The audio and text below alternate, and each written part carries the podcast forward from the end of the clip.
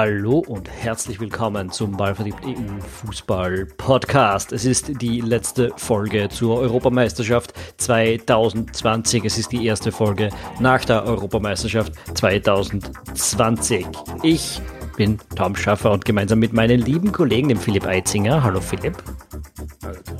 Werden wir heute so ein bisschen vor allem natürlich einen Rückblick auf das Finale machen, mit ein bisschen Abstand ja jetzt schon und auch natürlich nochmal ein ganz kurzes Fazit zu diesem Turnier äh, für euch ziehen. Es ist, glaube ich, jetzt die neunte oder zehnte Folge zu dieser Europameisterschaft, die wir gemacht haben und deshalb auch hier noch einmal der Hinweis.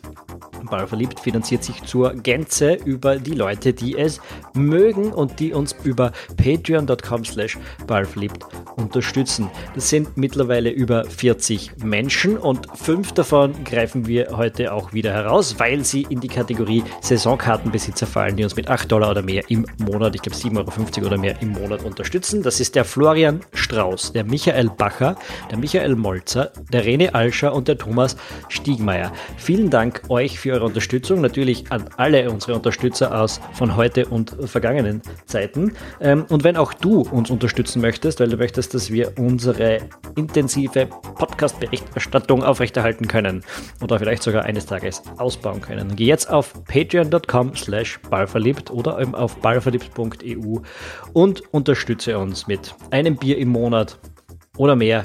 Egal, jeder Euro hilft. Vielen, vielen Dank allen, die uns unterstützen. Philipp, heute gehen wir es an. Die Euro ist tatsächlich vorbei. Das Finale ist, wir haben alle vergessen, wie es ausgegangen ist. Äh, ich, ich, kannst du mich nochmal kurz erinnern? 1 zu 1 nach Verlängerung. Korrekt. Und eigentlich hätte, wenn sie es geschickt gemacht hätten, hätten die Engländer nach halben Stunde schon 2 zu 0 führen müssen können. Weil da waren die Italiener ready for the taking. Äh, das war wahrscheinlich der große Fehler, ein wesentlich grö größerer Fehler als der, nicht Buyako Saka den fünften Elfmeter schießen zu lassen. Das war wahrscheinlich der Kardinalfehler. Äh, der, die Italiener da nicht den Daumen Philipp, können wir die, äh, die, die, den Podcast nicht in 30 Sekunden abhandeln, indem du schon also du hast das Fazit jetzt quasi mal vorgezogen, deines zumindest, sagen wir so. Wir können da intensiv ja. drüber streiten. Es ist ja in den letzten. Tagen durchaus schon viel über diese Dinge diskutiert worden. Jetzt kommt die ultimative Diskussion von Ballverliebt. Äh, dazu. Du sagst, die Italiener äh, hätten in den ersten 30 Minuten äh, eliminiert werden müssen, quasi.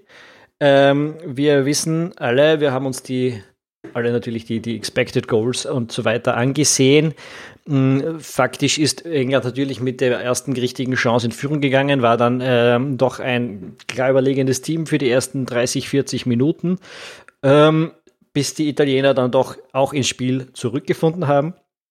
Äh, irgendwie finde ich, dass alle das so ein bisschen als Fehler der Engländer interpretieren, nicht als Stärke der Italiener, dass sie da wieder nach dem Schock im Frühen halt ins Spiel zurückgefunden haben.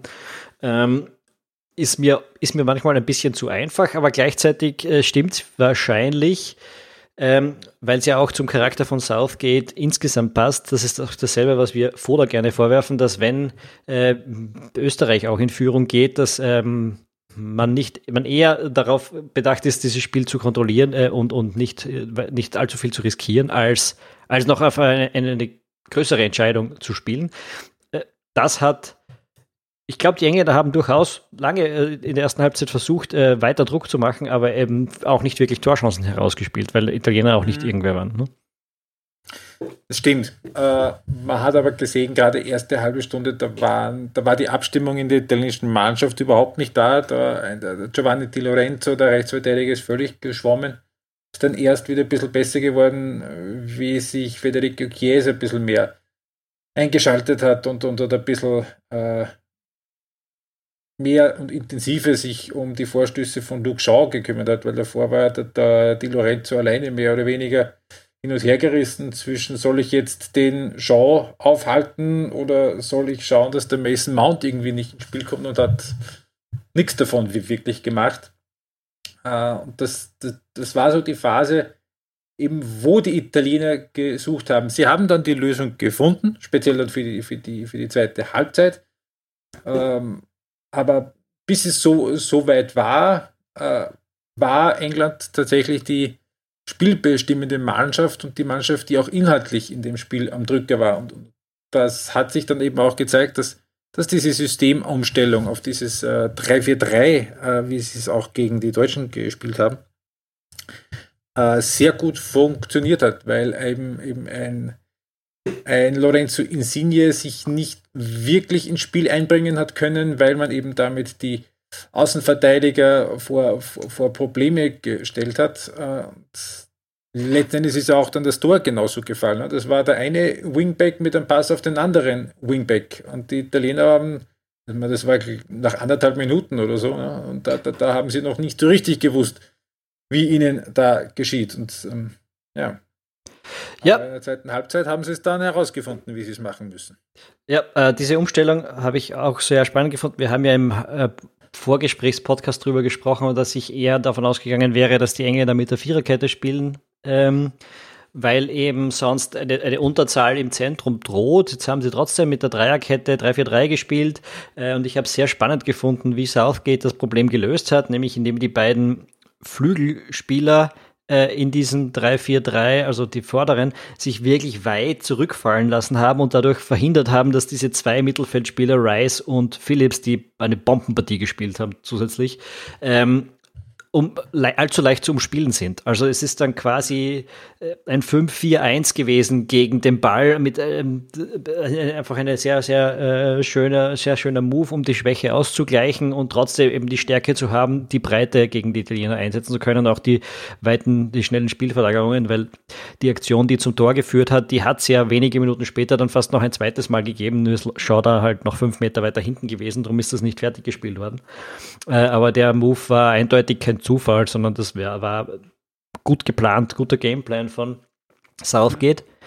Und die andere Sache, die wir im Vorgespräch gesagt haben, was könnte für Italien und was würde gegen England sprechen, äh, war ja das Ingame-Coaching, äh, wo wir gesagt haben, Mancini, ein gefuchster, sehr erfahrener Trainer, Southgate ja eher einfach mit dem Team groß geworden. Ähm, kein, kein, der, der, der hat einfach viel weniger Spiele in seinem ähm, in seinem Gürtel. Äh, würdest du sagen, dass es tatsächlich schlussendlich das den Unterschied gemacht hat? Es war vermutlich eine Kombination aus beidem. Also die Italiener, wie eben schon erwähnt, die sind eben in der zweiten Halbzeit dann rausgekommen und haben und haben sich die Kontrolle eben über, über den eigenen Sechserraum und dann auch die, die, die, den Raum davor besser erkämpft. Es, es, hat sich Jorginho ein bisschen mehr fallen lassen. Das hat, das hat äh, Giorgio Chiellini die Möglichkeit gegeben, da auf der halblinken Seite ein bisschen aufzurücken. Das hat dann die ganze Statik ein bisschen verändert und die englische Mannschaft hat sich da in dieser Phase sehr weit zurückdrängen lassen auch. Allerdings hat es die Entlastungen nicht mehr gegeben. Also sie haben Bälle, die sie gewonnen haben, haben sie relativ schnell wieder verloren. Äh, ich habe Statistik gesehen, dass äh, die Passgenauigkeit, also die Passquote bei England in keinem Spiel so niedrig war wie im Finale. Und das ist, bin ich mir recht sicher, vor allem auf eben diese Phase des Spiels äh, zurückzuführen in dieser zweiten Halbzeit, wo sie eben Schwierigkeiten gehabt haben, wenn sie Bälle gehabt haben, damit dann wirklich was zu machen und für Entlastung zu sorgen. Da ist der Druck dann immer mehr und immer mehr und immer mehr geworden. Und es ist halt, äh, ich weiß nicht mehr genau, wo ich es gelesen habe, diesen Satz, aber es ist halt ein Unterschied, ob man den, den, den Gegner so auf, auf, auf Armlänge ein bisschen verhungern lässt oder ob man ein bisschen gar zu viel Druck einlädt. Und es ist im Laufe der zweiten Halbzeit, äh, vor allem zu Beginn der zweiten Halbzeit, immer mehr und mehr vom, von der ersten in die zweite Variante gekippt und irgendwann, irgendwann ist dann halt die Situation da gewesen, wo die Italiener das, äh, das, äh, den Ball über die Linie gestochert haben. Hm. Ja, das war eh mit der zweiten Halbzeit, 65., 60., 65. Minute irgendwo da drinnen. Danach hat Southgate gleich reagiert, hat das System verändert. Dann ist das Spiel äh, meines Erachtens auch relativ sofort wieder etwas ausgeglichener geworden. Kann auch daran liegen, mhm. dass die Italiener ein bisschen weniger äh, Risiko genommen haben, natürlich.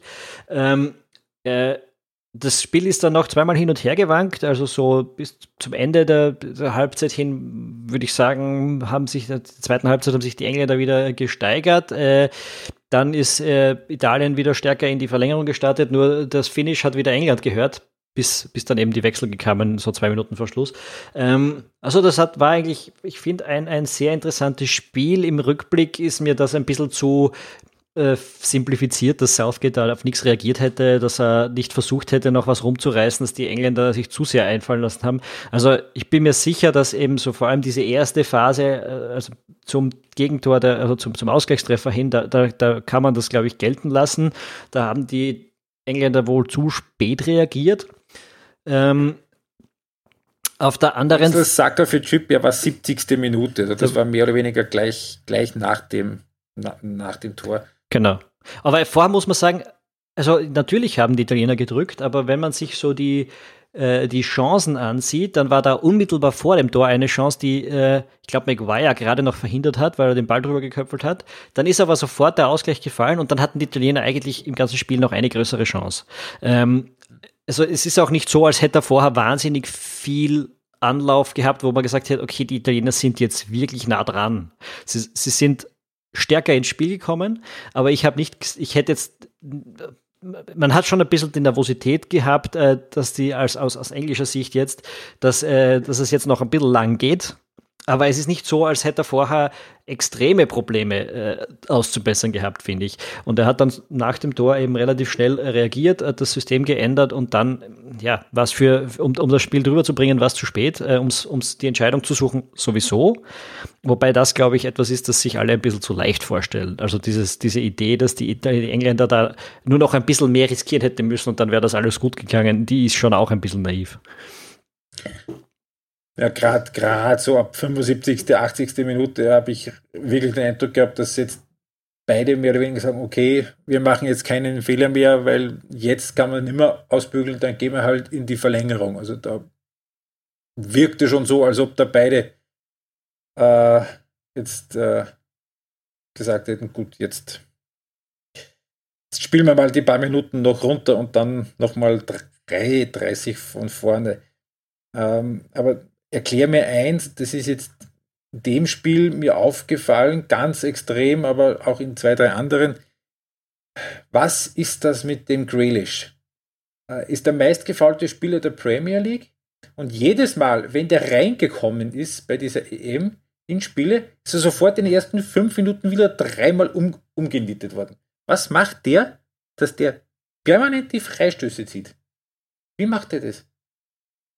Naja, ist ein unangenehmer Offensivspieler, der sehr äh, beweglich ist, der in unangenehme Szenen geht äh, und der den Verteidiger, insbesondere dann, wenn er frisch reinkommt und der Verteidiger eben schon nicht nur 70 Minuten, sondern äh, sechs Spiele im Turnier im, äh, in den Füßen hat oder auch die Mittelfeld, also die defensiven Leute einfach, ähm, in, in einzigen Situationen einfach lieber das, das Foul zieht. Das ist auch was, zwei Aktionen im Spiel, was mir gerade einfällt, sollte man vielleicht nicht vergessen. Äh, eines äh, Kilinis Foul an Saka. Äh, das Im, Im, American Football ist es ein Horse Call und gibt, glaube ich, 15 Yards, oder?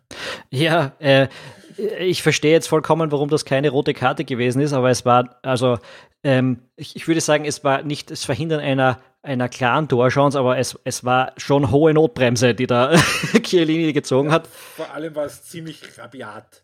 Ja, natürlich, ja, das, das, das, das zusätzlich, aber ich, ich meine, in der Situation, wenn Saka da, da wenn er, ja, aber wenn er da geht, ist, ich glaube, dass da eine große Chance entsteht.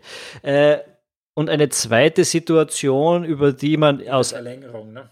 über die man diskutieren könnte, ist das Foul von Jorginho. Aber da war es schon wurscht. Ich glaube, die hat kein großes Spiel mehr, hat das Spiel nicht mehr groß entschieden und hat auch das Elferschießen nicht entschieden, weil Jorginho eh verschossen hat. Äh, aber, äh, aber das Foul ähm, gegen, wer war es? Äh, ähm, ähm, bin mir jetzt nicht mehr gar, ganz sicher. Die Situation war dann die, dass er halt mit, mit, mit ziemlichem Risiko reingeht und kurz vorher noch irgendwie blöd auf den Ball tritt und dann genau den, Engl den englischen Spieler, ein Grealish, hm. was, äh, ja, genau am, am, am, am Fuß dann trifft. Ne? Wenn er, also äh, es war auch, also das war schon rücksichtslos, würde ich sagen ähm, hat auch die gelbe Karte dann gegeben. Ähm, für, also ich bin mir ziemlich sicher, der Grund, warum es keine rote gegeben hat, ist, weil er eben vorher noch irgendwie blöd auf den Ball gekommen ist und, und das eher unkontrolliert war, als, als wirklich er mit vollem Anlauf äh, dem Grealish einen, einen Stempel. Ja, ich habe mit größerer Verwunderung festgestellt, dass ähm, vor allem im deutschen Fernsehen die Schiedsrichter-Experten Experten, äh, das für okay gehalten haben und für völlig unstrittig, dass es eine gelbe Karte geht, weil ja, meiner Meinung nach, wenn du sagst, eine gelbe Karte ist hier in Ordnung, dann verstehe ich das gerade noch, wenn du aber gar nicht darüber diskutierst, ob das eine rote Karte sein kann, verstehe ich das überhaupt nicht. Äh, wir hatten sehr viele Fouls in den letzten Jahren, die nicht beabsichtigt böse waren, die unglücklich gelaufen sind und die trotzdem mit roten Karten äh, geahndet wurden, einfach weil sie auch in diesem Fall, also das hätte auch Karriereende bedeuten können, das Foul. Ja, denk, denk, denk ans Achtelfinale, an die Sache mit Besjedin bei Ukraine gegen Schweden, wo im Grunde genommen 100 Prozent der Verteidiger, äh, derjenige schuld ist, der da gefault worden ist, aber trotzdem der andere dann sogar nach Video ja, äh, die rote Karte bekommen. Schweiz gegen Spanien, glaube ich, war das andere Spiel. Äh, ich glaube, es war Schweiz gegen Spanien. Äh, äh der uh, Freuler. Freu, ja, Freuler rutscht rein, trischt den Ball weg, erwischt den Gegner rot. Ähm, das, war, das war glattrot, ja. ja ähm, und ich, ich habe den Unterschied da jetzt wirklich nicht gesehen. Ähm, also das sind so ein paar Situationen gewesen, da hätte man drüber diskutieren können. Ich glaube, sie waren, also die Chiellini-Situation, die war vielleicht sogar entscheidend. Die, die, hätte, aber warum die nicht rot ist, ist auch klar. Das war, sagen wir mal, das unangenehme Smart, das Chiellini dieses Fall gemacht hat. Äh, also ich, ich, ich zeugere immer sowas Unsportliches als, als, als intelligent oder als äh, clever zu bezeichnen, aber mir fällt jetzt auch gerade kein besserer Eindruck, Ausdruck ein. Der Unterschied zwischen Chiellini und Materazzi ist, dass Chiellini irgendwie lustig ist und, und, und Materazzi halt immer nur der Fuck gewesen ja. ist. Ne? Ja, ähm, egal. Das wollte ich eigentlich nur ganz kurz anmerken. Jetzt ist ein bisschen viel draus geworden. Äh, wir, wir können uns dann eigentlich eh, glaube ich, Richtung Elferschießen begeben, oder? Weil Hast ja, du noch sonst was vom Spiel? Ähm, nicht wirklich, nein. Ähm, aber es war halt sehr deutlich, 120. Minute. Walker und Henderson gehen raus, Sancho und Rashford gehen rein. So, und da ist jetzt viel darüber diskutiert worden. Ähm, Spieler extra fürs Elfmeterschießen bringen. Ähm, kann man jetzt, es gibt jetzt zwei, zwei Richtungen, in die man das, in die man das sehen kann. Also es gibt statistische Untersuchungen, äh, seit 1970 haben da äh, welche alle Elfmeterschießen aus WM, EM, also von Großturnieren und von K.O.-Spielen der Champions League analysiert und sind zu dem Ergebnis gekommen, es ist, es ist fahrlässig, wenn man Spieler spielen lässt, die das ganze Spiel eben äh, auf dem Feld waren, die 120 Minuten in den Beinen haben. Es ist von Vorteil, wenn man nicht ältere Spieler schießen lässt, weil je jünger die Spieler sind, desto eher treffen sie. Und es ist von Vorteil, wenn man Spieler äh, schießen lässt, die nicht die großen Stars sind, weil da der Druck dann nochmal größer ist. Also wir also. denken zum Beispiel an Mbappé im Achtelfinale.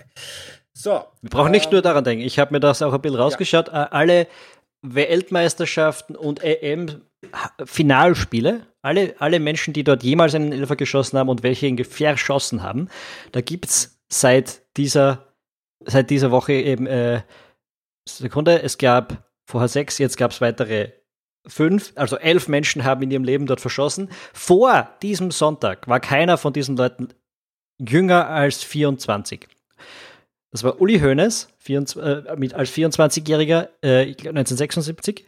Das war Santos ähm, im Finale 1994, wo eben der 25 war, Baccio war 27 im selben Finale, Messaro war 33 und Baresi war 34 und dann 2006 war es Trezeguet mit 29 Jahren. Jetzt haben wir da äh, also und, und wenn wir uns an 2006 erinnern, äh, Sidan als 34-Jähriger ist vor dem Elfmeterschießen noch ausgeschlossen worden, weil er die Nerven dort weggeschmissen hat.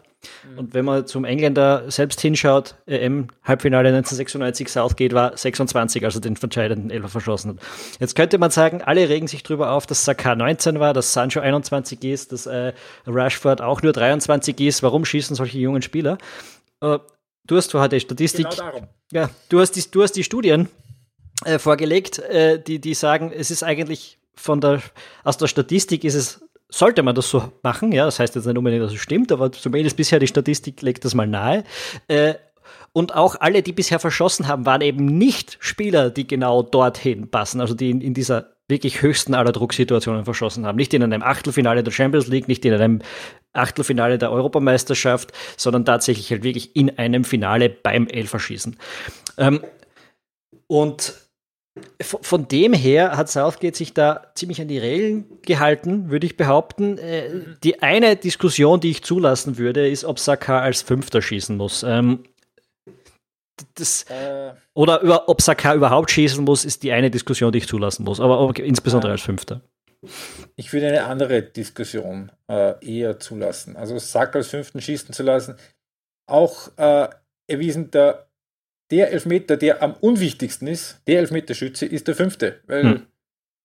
die Hälfte Zeit kommt er gar, gar nicht mehr dran. Das, ja, auf das wäre ich noch gekommen. Weil, weil du brauchst ja nur die Situation vorstellen, äh, Kane trifft, passiert. McGuire trifft, passiert. Rushford schießt an die Stange. Äh, das ist ja, der, der, hat ja nicht schlecht geschossen, der hat an die Stange gesetzt. Äh, von dem her brauchen wir über den gar nicht diskutieren. Wenn der trifft, steht es da zu dem Zeitpunkt schon äh, 3-1 oder 3-2. Ja. Ähm, dann dann hätte äh, Sancho, der bei Dortmund die Elfmeter schießt, drei, drei getroffen hat in der vergangenen Saison, ähm, wenn der auch noch trifft, steht es 4-2 oder 4-3 in der Situation. Äh, und auf Saka hat. Ja, und, und, und, der Saka gar nicht mehr dran. und wenn er drankommt, ist kein Druck auf ihm. Weil er kann das Turnier gewinnen, aber er kann es nicht verlieren. Positiver Druck. Ja. Ähm, und dementsprechend, ja, man kann, ich finde, natürlich kann man alles ein bisschen anders machen. Mir hat in einer langen, langen, langen Twitter-Diskussion zu diesem Thema niemand eine Liste an Spielern hingelegt, wo ich gesagt hätte, ja, die wäre weniger kritisierenswert für die fünf mhm. Leute, die für England schießen hätten sollen an der Situation. Ja, äh, die Diskussion, die ich zulassen würde, und das ist auch vielerseits äh, angesprochen worden und dann, ich habe das Finale im ZDF gesehen, dann eben auch von Chris Kramer und Per Mertesacker, die dort im Studio waren. Es ist das eine, wenn du Spieler irgendwie 115., 120. fürs Elfmeterschießen einwechselst. Aber wenn du Spieler einwechselst im Finale, die im ganzen Turnier keine Rolle gespielt haben, jeder mal irgendwie ein paar Minuten ran hat dürfen, einmal irgendwie in der Gruppenphase von, von, von Beginn an, die im Grunde genommen sechseinhalb Spiele lang ignoriert worden sind und dann im Finale in der 120. reinkommen, das ist schon was, wo ich sage, das hätten wir unter Umständen psychologisch anders machen können. Ja, nur kannst du das halt in der 120. nicht mehr aussuchen äh, oder in der 118. beim Finale. Nein, nein, nein, nein. Ja. Äh, aber, äh, aber, aber auf, auf, der anderen Seite muss ich auch sagen, insofern, das stimmt für Sancho. Es stimmt nicht für Saka, es stimmt nicht für Rushford. Rushford hat äh, fünf Einsätze gehabt, insgesamt jetzt mit dem, mit dem Finale dazu. Äh, eines davon hat er durchgespielt, die anderen waren natürlich ein bisschen kürzer, aber der ist, der ist das Ganze, also beide Spieler sind auch nicht abmontiert worden, die haben vorher für England auch nicht viel mehr gespielt. Äh, das, und und äh, Rushford ist zwar erst 23, aber ein super routinierter Top-Stürmer. Äh, Sancho, wie gesagt, schießt die Elfer für Dortmund. Ähm, und Saka hat eigentlich von den allen, glaube ich, fast am meisten gespielt im ganzen Turnier. Es also, ist, ja, ja, also insofern, ja, jede Kritik, die man da sagt, kann man schon irgendwie nachvollziehen und dann kann man sie auch aber irgendwie wieder kontern und vor allem alle Alternativen, und das ist wirklich, was ich meine, alle Alternativen, die du dort hinsetzt, hättest du jetzt einen Henderson und einen Shaw schießen lassen, musst du sagen, die sind 26, 27, noch älter, die haben für ihre Vereine im Leben fast noch nie einen Elfmeter geschossen.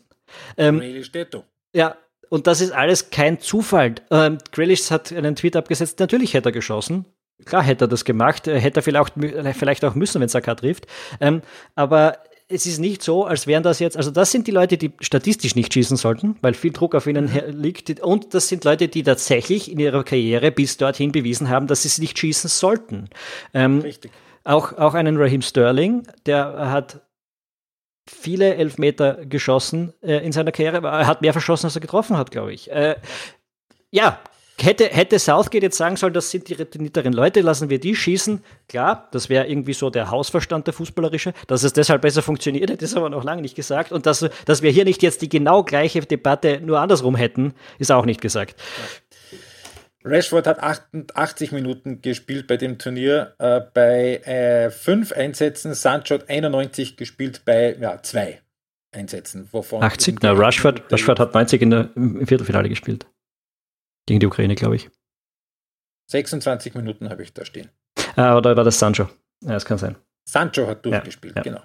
Äh, äh, und was, äh, man, da, was ich da noch dazu sagen möchte, Gareth Southgate war 1996 auch nicht vorgesehen. War nicht unter den fünf Schützen. Er war der Sechste. Hm. Und das ist das, was, ich, was mich auf Twitter am allermeisten angefragt hat, dass äh, so die Leute alle so drüber diskutieren, ja, was ist mit dem Southgate los, warum macht er sich keine Gedanken? Jetzt wissen wir spätestens seit 2018 gibt es die Diskussion eigentlich bei jedem Turnier rund um die Engländer. Also es gibt sie grundsätzlich immer, seit Southgate dort ist, gibt es die Diskussion umso intensiver, weil sich die Engländer gewissenhaft auf ein Elfmeterschießen vorbereiten, weil sie tatsächlich ja jetzt mittlerweile auch schon welche gewonnen haben unter Southgate. Und Southgate selbst hat ein schweres Trauma durchlebt, weil er als 26-Jähriger eine EM-Halbfinale im Elfmeterschießen verloren hat, wegen seinem Elfmeter. Der Mann hat sich mehr Gedanken über dieses Ding gemacht, als jeder Mensch auf Twitter im ganzen Leben über Fußball. Ähm, von dem her äh, finde ich das einfach ein bisschen respektlos. Ich glaube, er hat eine Entscheidung getroffen, die schiefgegangen ist. Ich bin noch immer nicht sicher, ob sie wirklich falsch gewesen ist, aber sie ist auf jeden Fall, ja, objektiv gesehen schiefgegangen. Ähm, aber das ist halt auch ein Elfmeterschießen und das sind Fine Margins und auch ein mhm. bisschen viel mehr Glück und Pech dabei als Planbarkeit. Ähm, das, übrigens, England, das war seit 2012, seit neun Jahren in Elfmeterschießen ungeschlagen. Gut, waren nur zwei. Ja. Das letzte, da, das sie verloren haben, war das EM-Viertelfinale 2012. Schon ein bisschen her. Ähm, zwei Dinge, ein Ding, das mir noch aufgefallen ist, das ich hier auch noch erwähnen möchte. Es haben ja nicht nur die drei Jungen verschossen im Elfmeterschießen, im Elf sondern auch Jorginho, der wird heuer 30 und Belotti, der wird heuer 28. Äh, darüber redet irgendwie niemand, dass man sie ganz schön verschissen hat beim Elfmeterschießen aufstellen, weil zwei von drei Leuten verschossen haben. Ähm, Insofern, ja, es ist äh, Fine Margins. Äh, wenn man sich anschaut, wo die Bälle hingegangen sind bei den Schützen, dann äh, wäre der, wär der Schuss von Sancho eigentlich wesentlich wahrscheinlicher im Tor als der Schuss von, äh, von, von Bernadeschi. Bernadeschi auch, der, der in die Mitte geschossen hat. Ähm, ja. ähm, von dem her, ja, das kann auch alles ganz anders ausgehen. Hätte sich äh, wäre Rushford vielleicht zwei Zentimeter weiter rechts gewesen, wäre das Spiel vielleicht schon vorbei gewesen beim vierten Schützen. Äh, von dem her würde ich auch wirklich davon Abstand nehmen, viel zu sehr über die Trainerleistung im Elfmeterschießen zu sprechen. Also das ist halt, er hat kein, es ist, man kann offensichtliche Fehler machen. Ich erinnere mich heuer an, an Manchester United, was das Europa League Finale oder was im Ligapokal, ich weiß nicht, als, als De Gea gespielt hat, obwohl Henderson draußen gesessen wäre. Ähm, das ist ein offensichtlicher Fehler, weil De Gea seit. Das war das Europa League Finale gegen Villarreal. Ja, das war ein offensichtlicher Fehler, weil De Gea einfach seit 2015 keinen Elfmeter mehr gehalten hat und Henderson äh, seither die Hälfte aller Elfer, für die er im Tor gestanden ist. Ähm, da, darüber kann man weniger diskutieren, aber das, was Southgate gemacht hat, ist nicht, nicht, nicht etwas, über das man gar nicht streiten kann, aber ich finde, es waren keine schweren Fehler. Also das sind nachvollziehbare Entscheidungen. Hm. Ja, De Gea im Europa League Finale. Ähm, elf elf Meter hat Villarreal geschossen, sie haben sie alle verwandelt. Hm. Ja, und die, und die Chea hat ja seinen noch verschossen, oder? Entscheidung. Stimmt, ja, es kommt alles wieder zurück. Äh, ja, das äh, war würde weit nach Mitternacht, kann ich.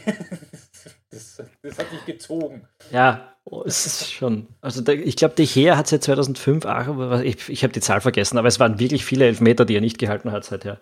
Äh, und von dem her, ja, da, das ist eine andere Situation. Da, ja. da, da hast du zwei Goalies auf der Bank, du kannst den Wechsel noch machen. Äh, es gibt statistisch gesehen ganz klar eine Präferenz und du hast es nicht getan und am Schluss hat sich's auch noch, ist es auch noch in die Hose gegangen. Darüber braucht man nicht diskutieren, das war ein Fehler von Solskjaer. Was Southgate gemacht hat, das muss man nicht mögen. Man kann sagen, ich würde es ich anders machen, aber ich glaube, man kann verstehen, warum er es getan hat. Ja. Ähm, das ist der große Unterschied, wenn man will. Ähm, aber jetzt gehen wir mal noch einen Schritt zurück und schauen ein bisschen über den Tellerrand des Finales dann jetzt auch hinaus. Italien und England, die richtigen Finalisten, die zwei besten, komplettesten, balanciertesten Teams der EM oder würdest du Argumente finden zu sagen, da hätten andere Mannschaften eher ins Finale gehört? Ähm, ich, ich glaube, es hat gepasst.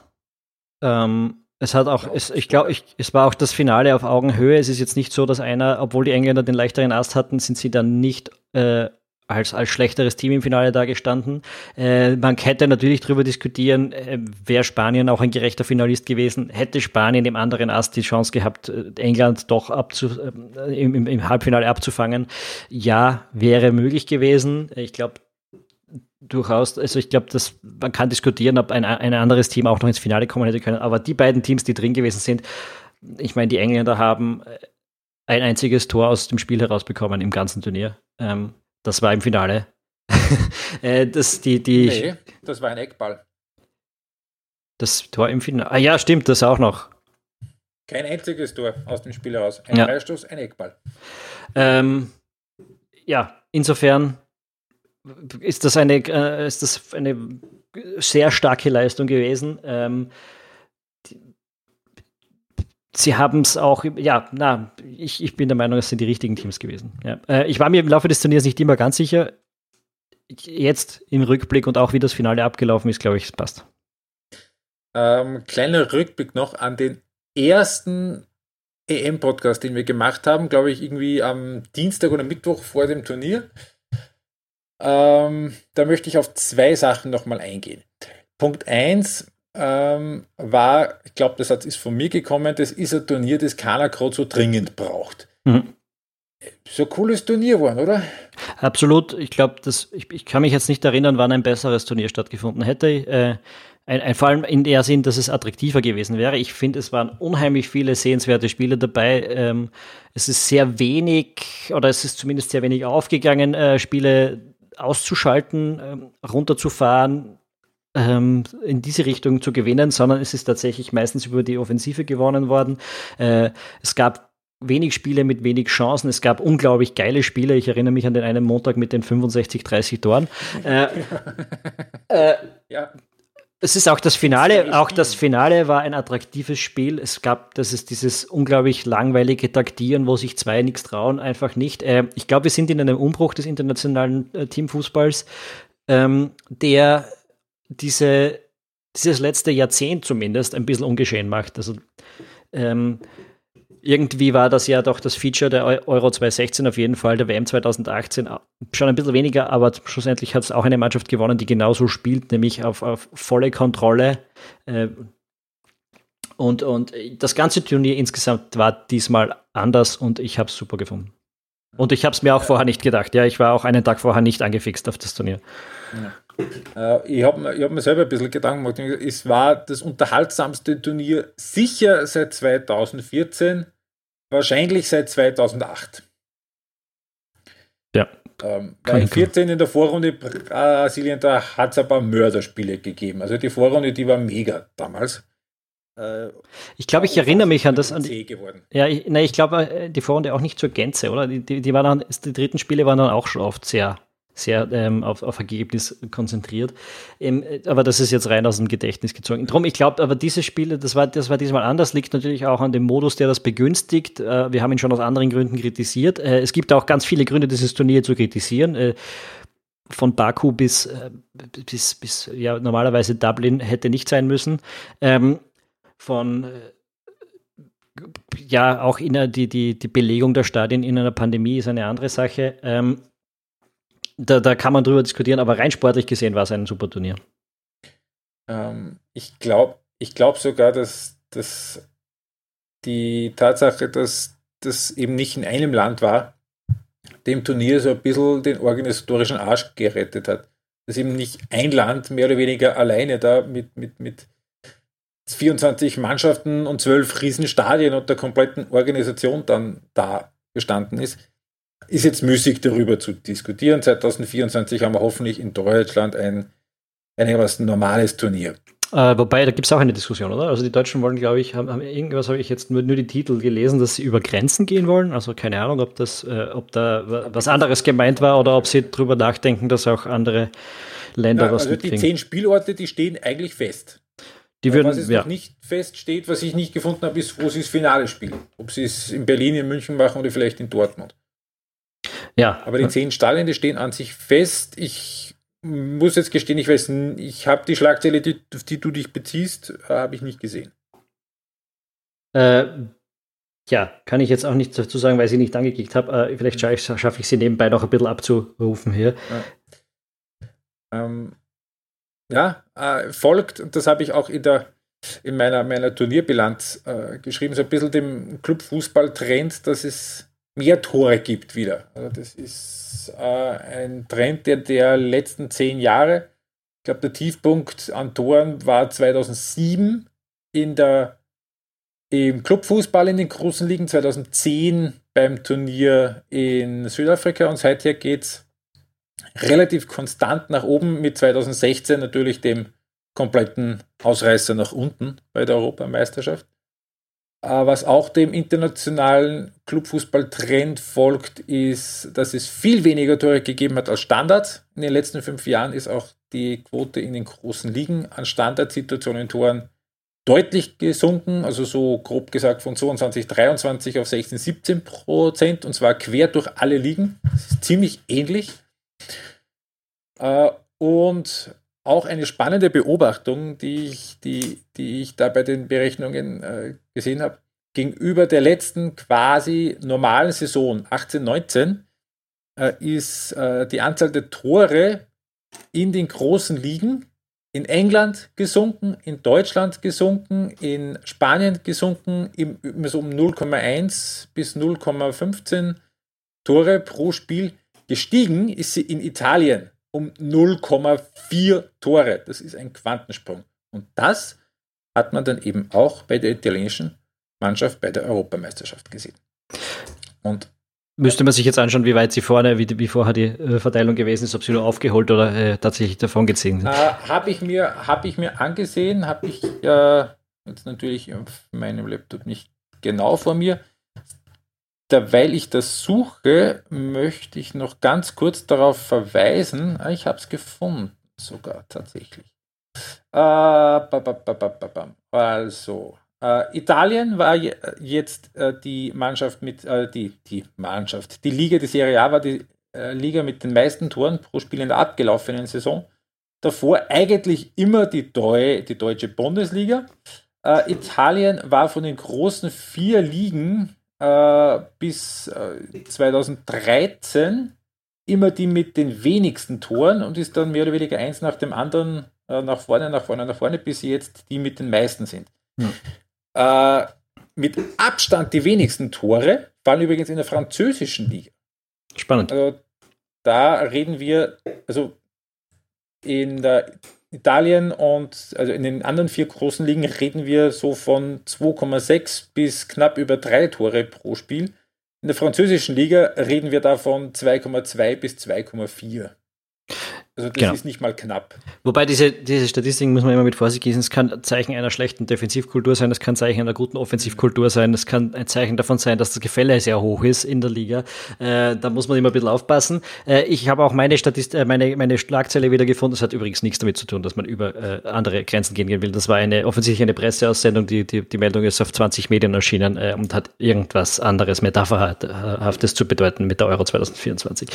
Ah, und das andere, wo ich noch kurz zurückgreifen möchte auf, äh, auf unsere erste Ausgabe vor der EM, ob du dich vielleicht noch erinnern kannst, was ich gesagt habe bei meinem EM-Tipp, wer Europameister wird. Was du gesagt hast, ja. äh, weiß ich wirklich nicht mehr. Italien. Ja.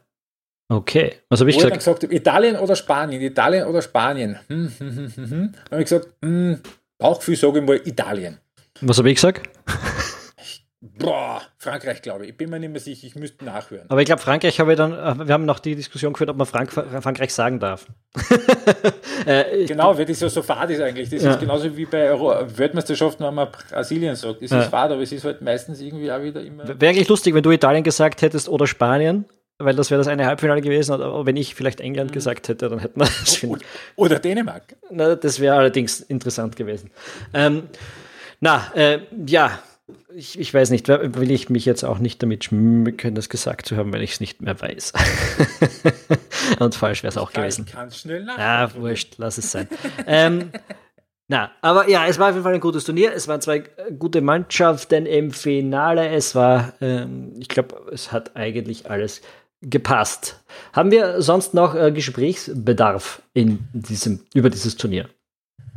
Ich würde sagen, über die Europameisterschaft des Jahres 2021. Es ist ja schon fast bockig, wie die UEFA da auf Euro 2020 bestanden hat. Machen wir jetzt mal äh, das Buch zu, würde ich sagen. Kapitel beendet. Wir werden uns, zumindest was das Sportliche und den Unterhaltungswert angeht, glaube ich, gerne so, so gerne an dieses Turnier zurückerinnern, wie wir uns ungern an 2016 erinnern. Richtig. Eine Sache, die man noch sagen muss, der rassistische Scheiß in England äh, geht einfach gar nicht, der da nach dem Finale abgegangen ist. Ich meine, Rassismus das und äh, Homophobie waren grundsätzlich ein äh, unangenehmer Begleiter dieser Europameisterschaft, äh, durchaus. Ähm, aber, oder überhaupt, äh, überhaupt äh, Queerenfeindlichkeit. Dementsprechend ja, das wollte ich noch Wenn kurz Russland und Aserbaidschan abhält, dann darf man sich über das nicht wundern. Ja, und in Ungarn und, und Wenn dann die UEFA den Kollegen bei Volkswagen sagt, na, macht es mit der Regenbogenfahne lieber nicht, es ist dort verboten, da, da werden wir gelockt werden. Ja. Also das sind noch, wir haben vorher das Turnier gelobt und ich habe noch extra gesagt, in der sportlichen Hinsicht, äh, das, den Teil habe ich fast vergessen, das ist natürlich äh, unterirdisch. Äh, ich bin gespannt, was sich auch das, was sich rund ums Finale in England abgespielt hat, äh, wie sich das auswirkt auf die WM-Bewerbung äh, 2030, die sie ja abgeben wollten. Ähm, könnte noch unangenehm werden. Andererseits... Ja, die Art und Weise, wie sich da offenbar Heerscharen von Menschen ohne, ohne Ticket ins ja. Stadion reingeprügelt haben, die Fluchtwege verstellt haben, die Stiegen verstellt haben und Leute mit Tickets von ihren Plätzen tatsächlich runtergeprügelt haben. Ja. Es hieß, das glaube ich, die Eltern von Harry Maguire dürften da ein paar Schläge ab, abbekommen haben. Ja. ja, unterirdisch. Also die, die, englischen Fans haben sich, also Teile der englischen Fans haben sich überhaupt nicht mit Ruhm bekleckert. Er ist gerade für einen England-Fan wie mich äh, muss ich sagen, sehr bitter, ja. sehr bitter. Ähm, einzige, was man auch nicht vergessen darf, ist, wie, ja, Arschlöcher gibt es überall, aber ähm, diesmal haben sie sich ganz klar dort gezeigt und das, ja, braucht es eigentlich einfach nicht. Hoffentlich, hoffentlich weniger oder gar nicht mehr in Zukunft. Okay, aber ich glaube, damit hätten wir auch äh, das gesagt. Ich glaube, es ist sehr klar, was wir zu dieser Sache zu sagen haben äh, und meinen. Ja. Passt. Sehr gut. Dann, Dann äh, freuen wir uns alle schon sehr auf äh, die Europacup-Auftritte der Wiener Austria gegen Bredablick, die nächstes Jahr, ah, nächste Woche dann starten. Ja, äh, wir werden jetzt noch ein bisschen in der Sommerpause bleiben, glaube ich, weil jetzt du zuerst auf Urlaub bist, dann bin ich auf Urlaub äh, und dann geht es aber eh hoffentlich bald wieder mit den Top-Ligen los. Ich glaube, vier Wochen, bis die Premier League wieder startet. Das ist für mich das Wichtigste. Ähm, Anderthalb bis die österreichische Stadt. ja, das ist größte Bedeutung für mich. Ähm, ja, dann die Schweizer fangen übermorgen schon an, gell? Also morgen. Ja, geil. Äh, ich glaube, ja, man wird, wird, bald wieder von uns hören. Vielleicht ein bisschen weniger bald als von den äh, Top-Ligen Schweiz und Österreich, aber wir sind bald wieder für euch da mit den nächsten Podcasts. Äh, darum nochmal den Hinweis: wenn ihr uns unterstützen wollt, wenn ihr uns ein Signal geben wollt, ihr wollt mehr von diesem Podcast, dann auf ballverliebt.eu gehen und auf patreon.com slash ballverliebt äh, und unterstützt uns. Zeigt es uns auch mit eurer Geldbörse, wie man sagen würde. Na. Ähm. Uh, übrigens auch nächste Woche Rapid gegen Sparta Prag schon. Ah, Hammer. Vielleicht ein bisschen interessanter als Austria gegen Bredablick. Ja, äh, Yusuf Demir, Barcelona. Hätte man auch noch cool. was sein können, ne? Schöner wir sagen können. Ja. ja. Äh, und äh, Leo Messi, auch verlängert fünf Jahre für das halbe Gehalt. Mehr können sie sich bei Barcelona nicht mehr leisten. Oh ja, ja. Und cool, dass die die Copa America gewonnen haben. Jetzt hat endlich er auch seinen, seinen Ländertitel. 1 zu 0 im Finale im Maracanã gegen Brasilien. Für das, dass wir den Podcast vor fünf Minuten zugemacht haben, haben wir jetzt plötzlich noch sehr viel zu reden gefunden. Ja. Ja, weil Barcelonas Finanzen wäre auch noch so ein eigener Podcast wahrscheinlich eigentlich. Äh, ja, lassen wir das erstmal sein. Äh, wir werden sicher in naher Zukunft drüber quatschen. Ähm, bis dahin würde ich sagen, bleibt uns gewogen, abonniert unseren Podcast, wenn ihr das noch getan habt. Und äh, bis bald. Ciao. Servus.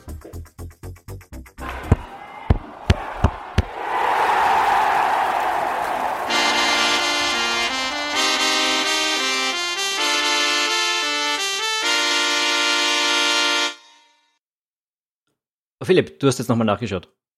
Ja. Was, was haben wir gesagt? Was haben wir nachgesagt? Was haben wir gesagt in der Vorschau? Wer gewinnt? Was haben wir gesagt? Äh, ich habe gesagt, Italien oder Spanien? Äh, Italien.